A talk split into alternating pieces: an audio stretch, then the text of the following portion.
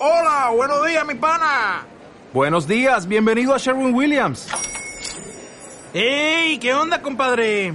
¿Qué onda? Ya tengo lista la pintura que ordenaste en el ProPlus app. Con más de 6.000 representantes en nuestras tiendas listos para atenderte en tu idioma y beneficios para contratistas que encontrarás en aliadopro.com. En Sherwin Williams somos el aliado del PRO. Hechos capítulo 8, por favor.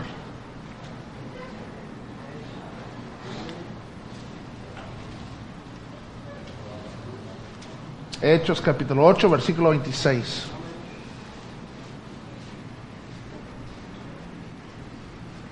Mi papá empezó esas conferencias aquí en la República Dominicana hace años y años y años y años atrás. Mi papá antes de morir me pidió que nunca permitía que pasara una conferencia en que la espada estuviera involucrado sin que tocáramos ese tema. Y gloria a Dios, hasta la fecha no creo que le he fallado. Versículo 26. Un ángel del Señor habló a Felipe. Hermanos, no espera que un ángel le hable a usted. ¿Para qué quieres un ángel? Usted y yo tenemos algo que Felipe no tenía, tenemos una Biblia. La palabra de Dios. ¿Para qué quiero llamamiento cuando tengo mandamiento? Si usted espera que un ángel, si usted espera que un ángel le hable a usted, usted va a llegar delante del, del tribunal de Cristo con vergüenza. Dios nos ha hablado a través de su palabra. Un ángel del Señor ha hablado a Felipe. Mira el mensaje del ángel. Levántate y ve. Este Felipe estaba involucrado en un avivamiento. Él, su esposa, según la- las escrituras, tenía cuatro hijas él. Un buen, buen hombre, un diácono, uno de los que, eh, que se había apartado para servir. Un diácono. El diácono no es jefe, el diácono es siervo. Y llamaron diáconos, entre ellos Esteban, entre ellos Felipe. Y estos hombres piadosos estaban ahí en medio de avivamiento y el, el ángel aparece y dice, quiero que salgas y dejas el avivamiento, quiero que vayas al desierto. Ay, que bueno, ¿a cuántos voy a predicar? A uno. Me encanta el versículo 27. Entonces, él se levantó y se fue. Amén. ¿Sabes qué, hermanos? Ah, gloria a Dios por cristianos que obedecen. El obedecer despacio es desobedecer por un rato. Obediencia parcial es parcialmente desobediencia. Pero gloria a Dios por los cristianos que cumplen con lo que Dios, dice, como Dios lo quiere, cuando Dios lo quiere, que lo hacen exactamente, que lo hacen inmediatamente, que lo hacen completamente. Yo no estoy orando que Dios levanta aquí clonos de ningún otro ministerio. Yo estoy orando que Dios levanta aquí unos hombres que se dirigen por palabra de Dios. Que se dirigen por palabra de Dios. Por principio, no por pragmatismo. A mí no me importa si le dé un buen resultado. A mí lo, lo primero que me importa es si Dios lo permite. Porque esta es nuestra regla. Tenemos que dirigirnos por principio y no por pragmatismo. Ya me canso de cristianos que se dirigen por pragmatismo. Ya me canso por ministerios que se dirigen por pragmatismo. Necesitamos entender, hermano, que estamos perdiendo la batalla. Porque en realidad hoy hay más dominicanos que no han oído ni una vez en toda su vida una clara presentación del Evangelio. De los que vivían aquí cuando yo vine aquí de niño, con mi papi en las primeras conferencias. Y podemos felicitarnos y decir, ay, qué bueno estamos haciendo. Pero la mera verdad es que nuestra cultura se nos está degenerando alrededor nuestro. Estamos ya para perder la oportunidad que Dios nos está presentando. Bueno, él se levantó y fue. Primer ingrediente para que una persona sea salvo. Amén, hermano, se requiere un pecador. Una cosa me he fijado, aquí en la República todavía hay algunos. Amén. Sucedió que un etíope, mira las cualidades de este pecador. Eunuco, funcionario de Candace, reina de los etíopes, el cual estaba sobre todos sus tesoros y había venido a Jerusalén para adorar un eunuco, un hombre moral, un funcionario, un hombre de prestigio, de importancia, de posición. La reina le había encargado el dinero, un hombre íntegro, un hombre honesto, un hombre que había venido a Jerusalén para adorar, un hombre religioso, versículo 28. Volvía sentado en su carro, un hombre rico. También era rico porque tenía una copia del rollo de Isaías. Eso era eh, bastante cara en aquel entonces y leyendo al profeta Isaías, a veces uno tuvo que pagar el sueldo de tres años para comprar una copia de las escrituras así. Ese varón era lo que el humanismo dirá, wow, mira lo que el hombre puede lograr ser. Un hombre moral, un hombre de posición, de prestigio, de influencia, un hombre importante, un hombre íntegro, un hombre honesto, un hombre confiable un hombre religioso, un hombre con dinero, un hombre rico, un hombre educado, está leyendo. ¡Wow! Mira lo que el ser humano puede lograr ser. Pero quiero acordarle que ese varón con todas sus buenas cualidades estaba en rumbo al infierno.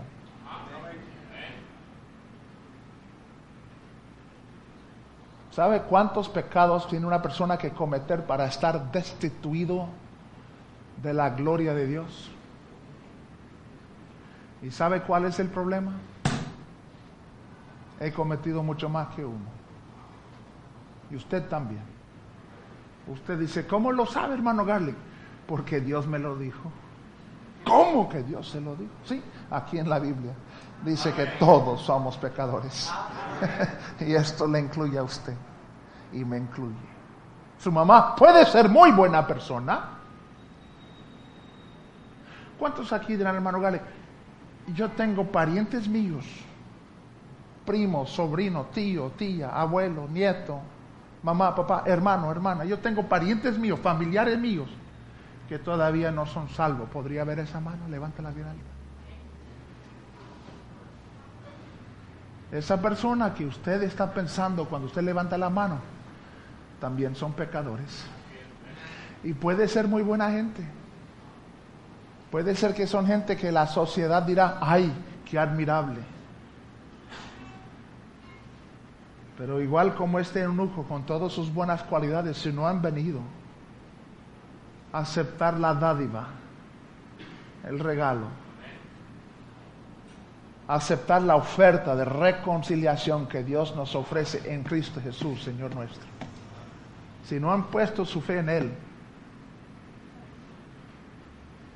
están también en rumbo al mismo lugar donde ese varón se encontraba, en rumbo al infierno.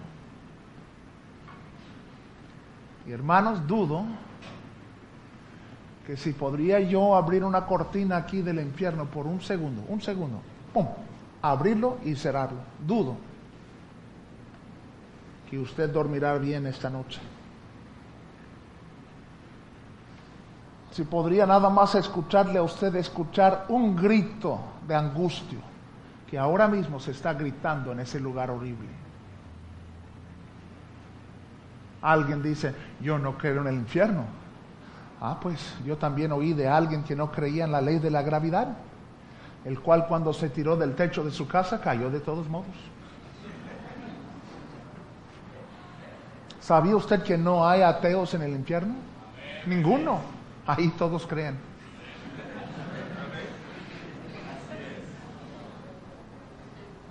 Demasiado tarde, pero ya creen. Primer ingrediente para que una persona sea salva, se requiere un pecador. Ustedes ya levantaron la mano diciéndome que, que conoce uno, un familiar suyo. Yo me he fijado que a veces hay gente que son hasta ganadores de almas ¿Y ninguna vez han testificado a su propia familia?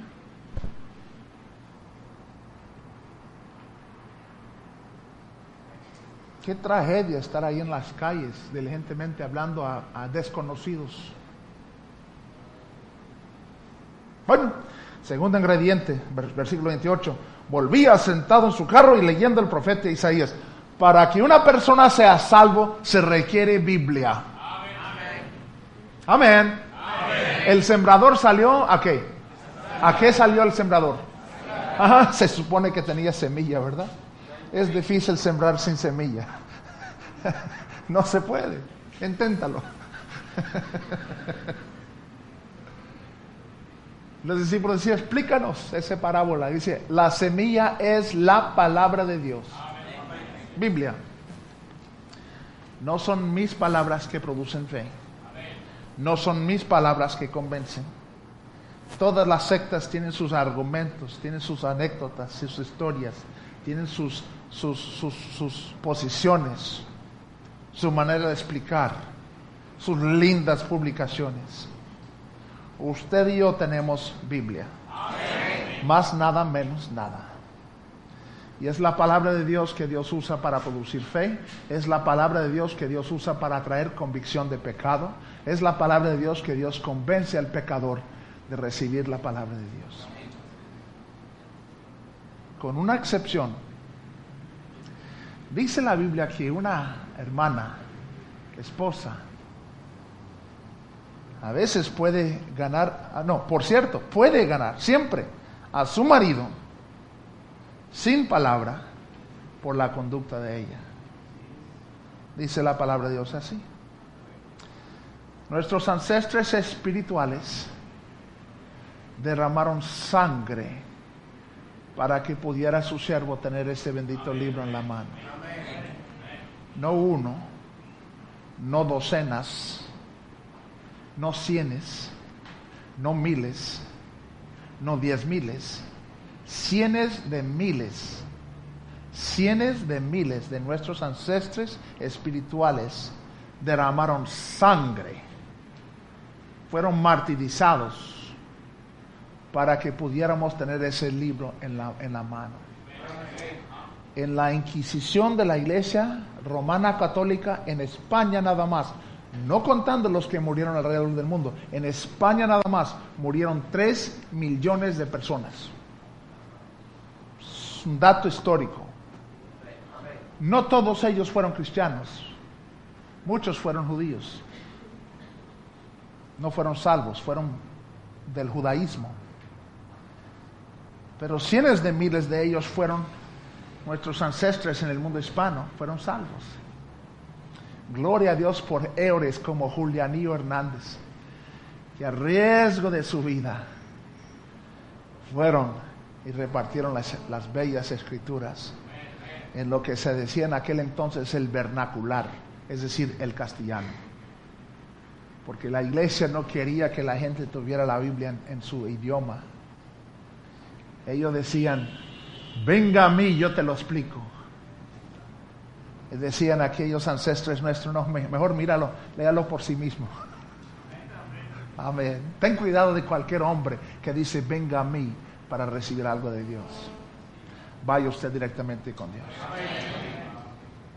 Y, y- y- pastor, pastor, por favor escucha la voz de su siervo. Usted y yo no importamos. Es la novia que importa. Dios nos ha puesto para entender y cuidar la novia. Y cuando usted y yo entonces empezamos a decir a la novia, venga a mí, y no, permítame introducirte a Cristo, Dios se agrava con nosotros. La verdad es que es la novia que importa. Bueno, ¿se requiere un pecador? Aquí hay pecadores, ¿o sí o no? Digo, en la República Dominicana. Y también aquí en la iglesia. Nada más que algunos hemos sido redimidos. Alguien dijo, yo no me atrevo a decir que estoy 100% seguro que voy, voy a la gloria. Y le conté, dice, pues no es nada de orgullo. No lo merezco, pero me lo ha regalado. Tercer ingrediente, se requiere el Espíritu Santo, versículo 29. Y el Espíritu dijo a Felipe, acércate y júntate a ese carro. Cristianos, ¿cuántos de ustedes han sentido este impulso divino aquí adentro? No una voz alta, este impulso divino que le esté indicando a usted, dele un folleto a ese mesero. O háblale a esa persona de Cristo. ¿Cuántos de los cristianos aquí saben de qué estoy hablando? Levante la mano. Ya saben. Una hermanita dijo a mi papá, hermano Gale, ¿cómo puedo saber que este impulso es de Dios? Y mi papá la contestó diciendo, ay hermanita, ¿usted cree que será del diablo?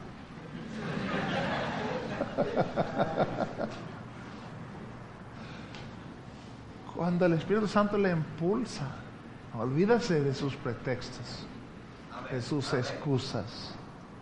Dios no se equivoca. Y cuando Él le dice, habla, habla. Usted dice, pues yo no sé mucho, pues entonces Dios se equivocó. Le impulsó, pero usted no puede. Abre la boca habla. Quizás no van a recibir, ¿qué importa?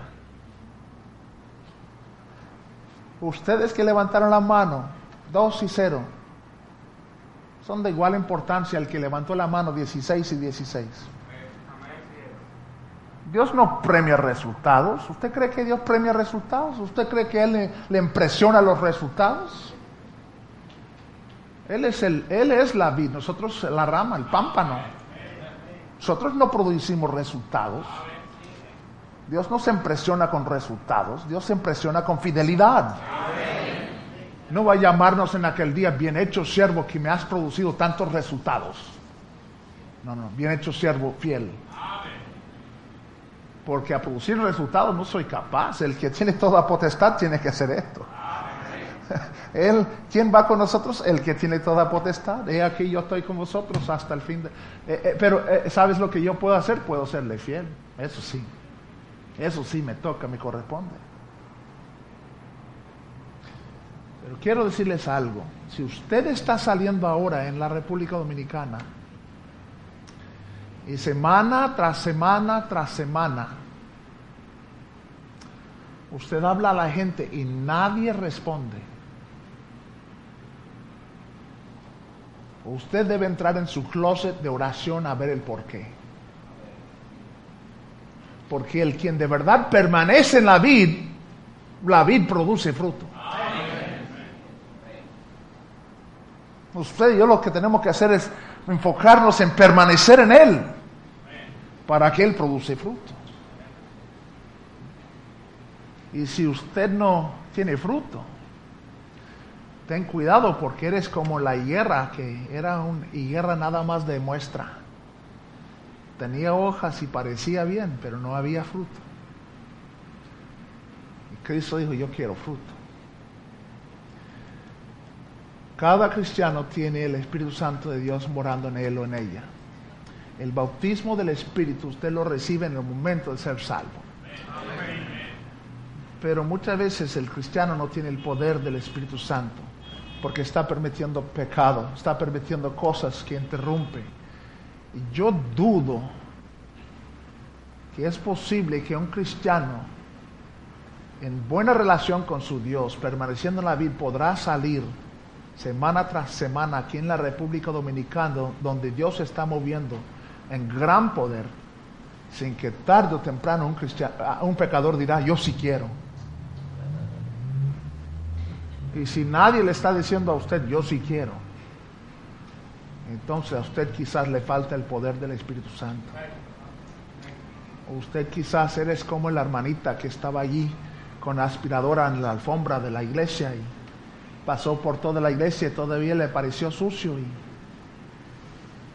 bueno, estaba dando la segunda vuelta cuando un diácono la acercó y dice, hermanita, no te ofendes si te digo algo. No, no, no, por favor. Esa máquina que, que tú estás usando funciona mucho mejor si la enchufas.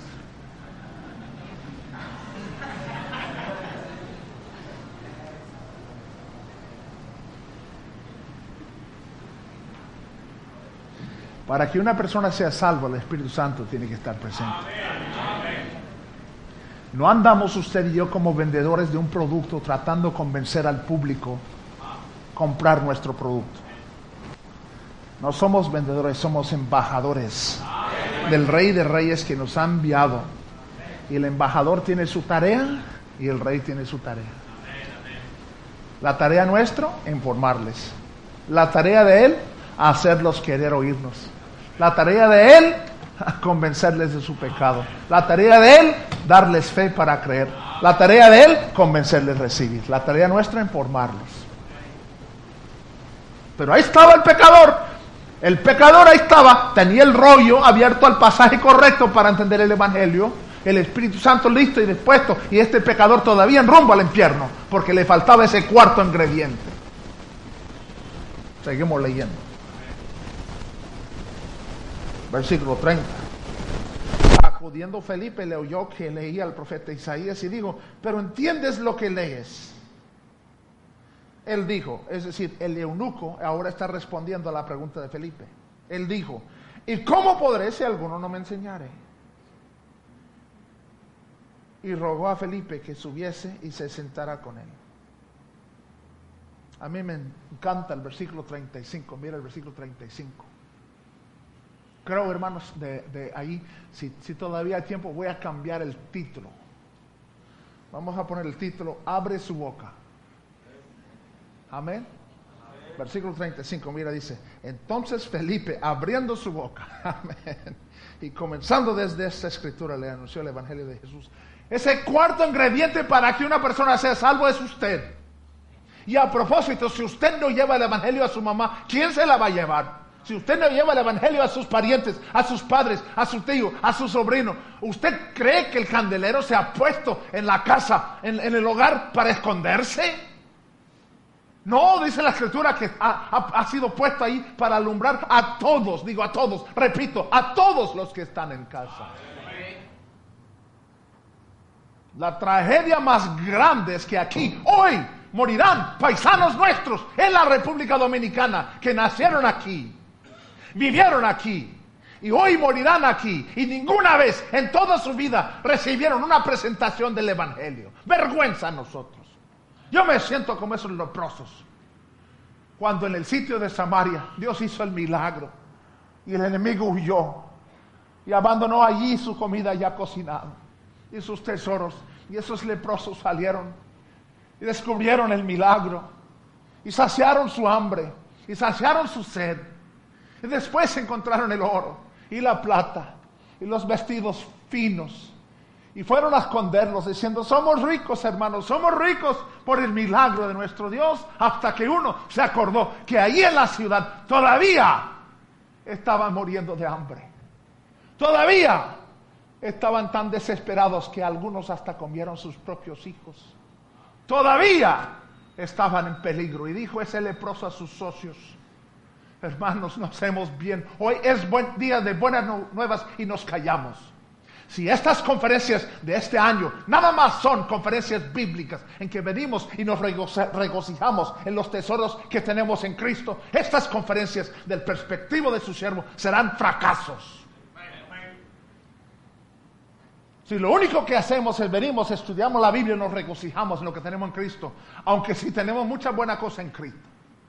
Pero esas conferencias este año son conferencias de acción, de motivación, para equipar, entrenar y ayudarle a usted, pastor, motivar, equipar entrenar a su iglesia para cumplir con la gran comisión, porque hermanos dominicanos, no hacemos bien. Hoy, paisanos nuestros morirán sin haber oído una sola vez en toda su vida el Evangelio de Cristo. Y Cristo, el Cordero sin mancha, murió por ellos, padeció por ellos, sufrió por ellos, y Él merece recibir la recompensa de su haber sufrido. Él merece recibir la recompensa de su haber padecido. Y Dios nos ha hecho coherederos con Cristo y nos extiende el bendito privilegio, la bendita, la bendita bendición de participar con Él en el ministerio de la reconciliación. Porque Dios no tuvo que usarle a usted y a mí, bien pudiera haber enviado ángeles ¿O sí o no? Envió ángeles a anunciar el nacimiento de su hijo. Sí. ¿O sí o no? Envió ángeles para proclamar la resurrección de su mismo hijo. Dios es capaz de enviar un ángel al pariente suyo que hoy le toca la puerta diciendo, soy ángel del cielo y vengo a anunciarte que en Cristo hay paz con Dios, en Cristo hay perdón por sus pecados. Él ya murió, Él ya resucitó, Él ya quiere darle la victoria. Él es capaz de enviar un ángel al pariente suyo, pero no va a enviar un ángel porque ha enviado a usted. Dios es capaz de enviar animales. Él puede enviar loros a cantar en cada ventanilla dominicana mañana el plan de salvación en lengua humana. Él es capaz de enviar loros a cantar su preciosa, eh, su precioso mensaje de, de, salvación en Cristo. Pero Él no va, no va a enviar loros porque ha enviado a usted. Dios es capaz de causar que las mismas piedras de las carreteras claman en voz alta y proclaman el Evangelio de Cristo, pero no va a hacerlo porque ha enviado a usted y le ha dado a usted una voz, y le ha dado a usted boca, y le ha dado a usted lengua, y le ha dado a usted garganta, y le ha dado a usted labios para que usted pueda formar las mismas palabras y ha enviado a usted. Yo no lo entiendo, pero eso sí me lo sé. Nadie, nadie, nadie de los que son salvos hoy en día son salvos sin que un ser humano les introduce al Evangelio. Ninguno. Ustedes, hay, hay, hay párate, hermano Garlic. Yo fui salvo leyendo la Biblia solas en casa. Amén, qué bendición. Entiendo. Pero usted también tiene que entender que alguien imprimió la Biblia. Y si usted quiere regresar a la raíz del asunto, Dios decidió usar hombres para escribir la Biblia. Porque Él pudiera haber hablado, y los rollos pudieran haber aparecido ya escritos. Pero a Él le agrada poner el tesoro en un vaso de barro. Para que cuando algo bueno salga, todos tengan que decir, ¡ay, qué tesoro! Y nadie puede quedar mirando el vaso. Usted tiene mucho talento, dudo que Dios le usa. Dudo. Usted tiene mucho dinero, muy raro que Dios le usa. Casi imposible. Usted es muy inteligente, muy educado, dudo que Dios le usa. Porque los que tienen estas cosas quieren vender en sí mismos. Dios está buscando lo débil para confundir a los fuertes. Lo necio para confundir a los sabios. Y usted que está aquí diciendo yo no soy capaz, bienvenido al club. Ninguno somos. somos. Abre su boca. Usted verá que el quien anda contigo es capaz. Él tiene toda potestad. Hermanitas, si puede ayudarme uno a cada persona, por favor, rápidamente. Este folleto mi papá lo escribió. Hermano, ¿me puede dar la lista original con que tomaste las, la, los números o ya lo borraste? No, no, yo, yo quiero saber cuántas personas también participaron. Si me puede contar. Sí, ah, sí. Oh, está aquí. Perfecto, gracias hermano. Si usted podrá decirme cuántas personas participaron también. Este librito mi papá lo escribió cuando no hablaba español, hermano. Era como el americano que se fue allí a, a México y no hablaba español, entonces dijo a su amigo, dime cómo ordenar algo allí del restaurante. Y su amigo era bilingüe y le dijo, pues ordena tacos y, y café. Y lo practicó todo el, todo, todo el día. Tacos y café, tacos y café, tacos y café. Lo practicó y se fue ahí al restaurante y vino la mesera.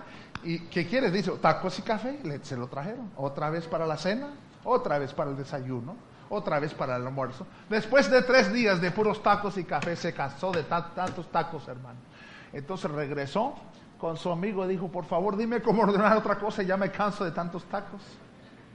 Y le dijeron, pues ordena enchiladas y horchata. Horchata es una, una, un, un, una uh, bebida de agua y coco ahí en, en México. Ordena uh, tacos y horchata. Entonces él practicó todo el día. Uh, enchiladas y horchata. Y se fue allí al restaurante y vino la mesera y dijo, la mesera, ¿vas a querer tacos? Y él dijo, no, no, no, no, no, enchiladas y horchata.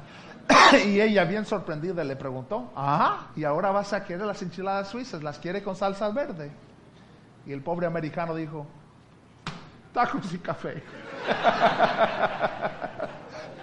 Eso era mi papá. No hablaba nada de español, hermano.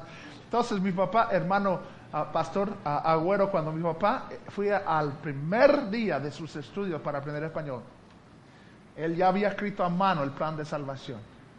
Y fue con su profesora y dijo, mira, ¿cuánto me cobras traducir esto para mañana?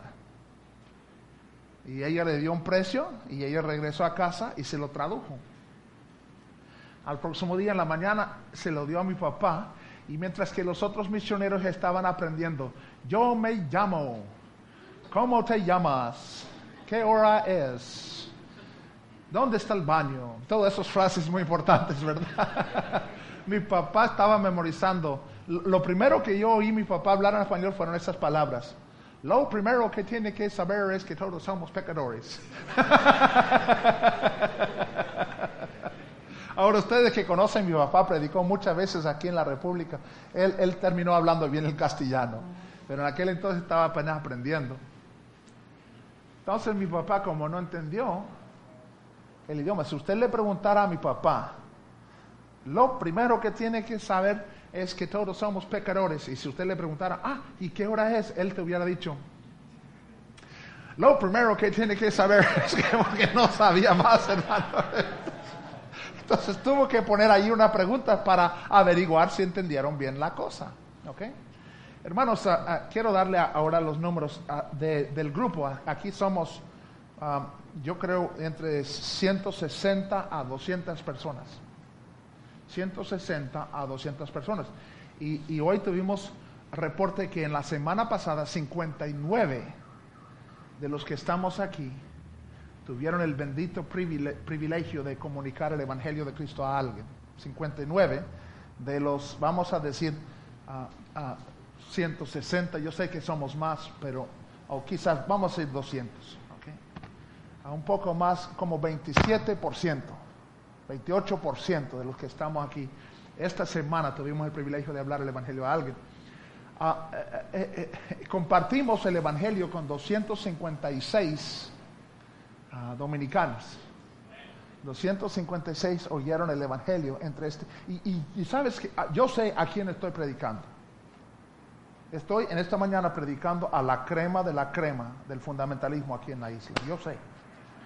Aquí reunidos son, estoy hablando no todos, pero muchos de los mejores cristianos que están aquí en, la República. Yo sé. Entiendo el privilegio que Dios me ha dado esta mañana. Y entre nosotros, y por supuesto hay muchos que no están, pero entre nosotros 256 ah, recibieron el, Evangelio, una presentación del Evangelio, y 83 de estos 256 tomaron la decisión de poner su fe en Cristo. 83 de la semana pasada. ¿Sabe cuál es la triste realidad, hermanos? En la semana pasada nacieron más que 256 bebés dominicanos. Yo estoy convencido que si tuviéramos una cuenta total de todos los que fueron recibieron el evangelio esta semana a través de todas las iglesias, a través de todos los cristianos, temo que nacieron más de lo que alcanzamos. Yo creo que cada semana que pasa estamos más lejos de la meta de que todo dominicano oiga el Evangelio de lo que estábamos cuando la semana empezó. Yo temo que eso es la, realidad. Entonces yo lo voy a hacer muy transparente aquí. Tengo una meta en esta sesión. La meta que yo tengo en esta sesión es que para la próxima semana, mucho más que 59 de ustedes estén compartiendo el Evangelio de Cristo con alguien. Es una meta que tengo. Estoy predicando por esto. Cuando llegamos a la conferencia, si fueron 59 que participaron la semana pasada, quiero que ese número aumenta. Y si, si, fueron 256 que oyeron el Evangelio de Cristo la semana pasada, quiero que este número aumenta. Y si fueron 83 que oraron y pusieron, invocaron para poner su fe en Cristo, para aceptarle a Él como yo quiero que ese número aumenta. Esa es la meta con que estoy delante de usted. Y hoy les voy a quitar el pretexto. Todos abren el librito. Hermano José, son las 10.25, ¿ok? Estamos bien, ¿ok? Amén. ¿Ya? El hermano dice que hay que hacerlo ya. Pero permítame terminar nada más esta presentación y dar la invitación, hermano. Es interesante que em, no empezamos ahora. ok, entonces vamos a ver. Hermanos, ese librito no lo voy a leer, no lo voy a estudiar. Lo que sí voy a querer es esto. Ese librito usted no tiene, ese librito se lo regalé no para que usted lo regala a otro. No, no, no, no, no, no. Ese librito se queda con usted. Ese librito no es diseñado para que lo regale. Ese librito es para que usted, es para que usted lo lee en voz alta con otra persona. Cada página, cada página tiene ahí la presentación. ¿Ok? Y abajo de cada, cada punto hay preguntas para ver si entendieron. Si no entendieron bien, regresa a la Biblia. Háblales de la Biblia. Estábamos en Villa de García, México. Una niña americana estaba allí que no hablaba español. Se sentó con dos señoras y dijo a estas dos señoras, um, léalo por favor. Y las dos señoras leyeron el folleto, ella tiene una copia en inglés, si no entendieron bien la pregunta, la niña decía, léalo por favor. Ella me señala a mí, dice en inglés, hermano Garlic, ellas quieren ser salvos. Cuando la acerqué, ¿cómo sabes tú? Tú no hablas español. Aprendí tres palabras. ¿Cuáles? Léalo, por favor. Si esa niña era capaz de comunicar el Evangelio con tres palabras, cuanto más yo que hablamos el castellano. Ahora le quiero regalar otro. El año pasado regalábamos no así, este regalo es sin compromiso. Usted no tiene ningún compromiso con el regalo que le acabo de dar. Pero ahora me gustaría darte otro libro. Y ese libro que ahora le voy a regalar sí tiene compromiso. El compromiso es que si usted lo acepta, usted lo va a llevar y lo va a leer con su pariente. Si usted lo acepta, usted lo va a ir y lo va a leer con su pariente. Si no va a cumplir, no lo acepta. Quedamos bien, pero si lo acepta, usted me está prometiendo que usted lo va a ir y lo va a llevar y lo va a leer con su pariente. Hermanitas, pasen por favor con los folletos.